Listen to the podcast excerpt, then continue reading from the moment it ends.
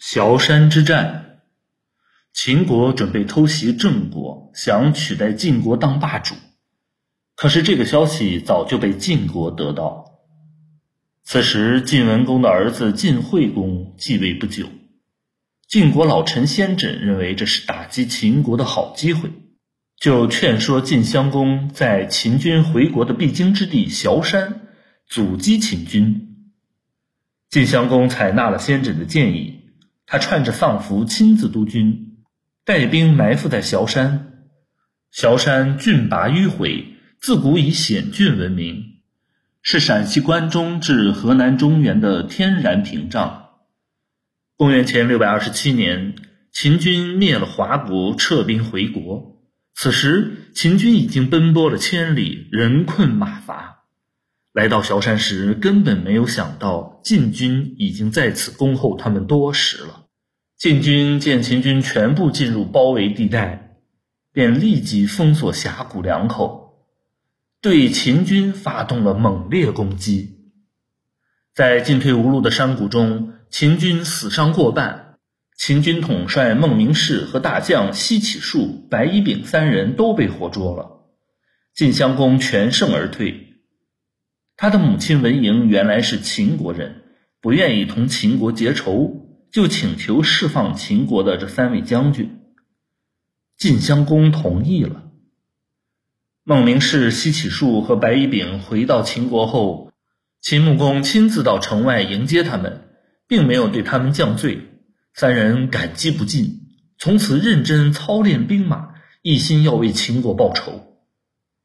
公元前六百二十五年，孟明视等人再次向秦穆公请战，要洗崤山之耻。秦穆公答应了，命孟明视、西乞术和白乙丙三人为主将，带兵前往崤山。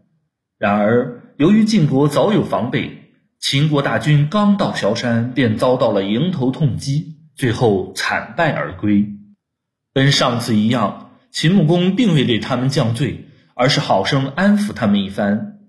三位将军对秦穆公很是感激，从此更加刻苦地训练军队。公元前六百二十四年，孟明视做好了攻打晋国的准备，并请秦穆公一道出征，以鼓舞士气。于是，秦穆公亲自挂帅，率领大军出发。秦军渡过黄河后，就把渡船全部烧毁了，以示必胜的决心。